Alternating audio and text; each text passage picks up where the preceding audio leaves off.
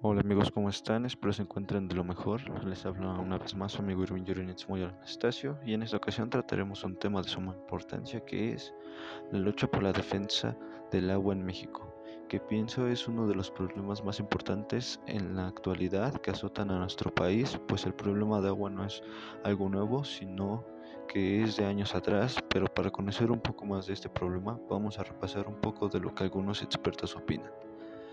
La organización mexicana Un Salto de Vida en Jalisco ha sido exitosa en la defensa del agua y los recursos.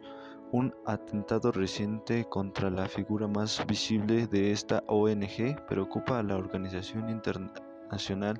El colectivo mantiene una batalla desde hace casi 16 años contra corporaciones nacionales y transnacionales, a lo que responsabilizan del el envenenamiento del agua del río Santiago y del territorio en varios municipios de la zona. También denuncian al gobierno municipal, así como el estatal y el federal, que han alentado esta situación con lazas regulares, pues en el año 2020 fue uno de los años más violentos para los defensores medioambientales en México.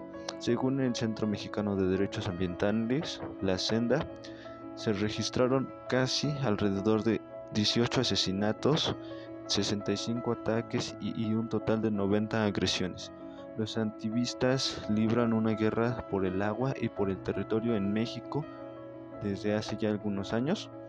Mm, un 10% de la población no tiene acceso a el agua potable y el otro 30% la tiene, pero la tiene poca y de muy mala calidad, es lo que algunos de los habitantes de estas comunidades nos narran, pues un 90% del líquido que se extrae es destinado a actividades industriales, agropecuarias y energéticas. La agresión y el acoso que sufre. Un salto de vida que defiende el río Santiago en Juanacatlán, Jalisco, preocupa a organizaciones internacionales y al Parlamento de numerosos países, entre ellos Estados Unidos, Alemania, Argentina, Ecuador, Francia, los Países Bajos y España. Bueno, es así como llegamos hasta este punto para cuestionarnos un poco, ¿no? De lo que es esta lucha de esta organización, ya que pues es como para ponerse a pensar si realmente funciona, pues como lo vimos en las cifras rescatadas de la información, la mayoría del agua va para beneficios de actividades industriales y no para las personas que en verdad la necesitan para su vida cotidiana.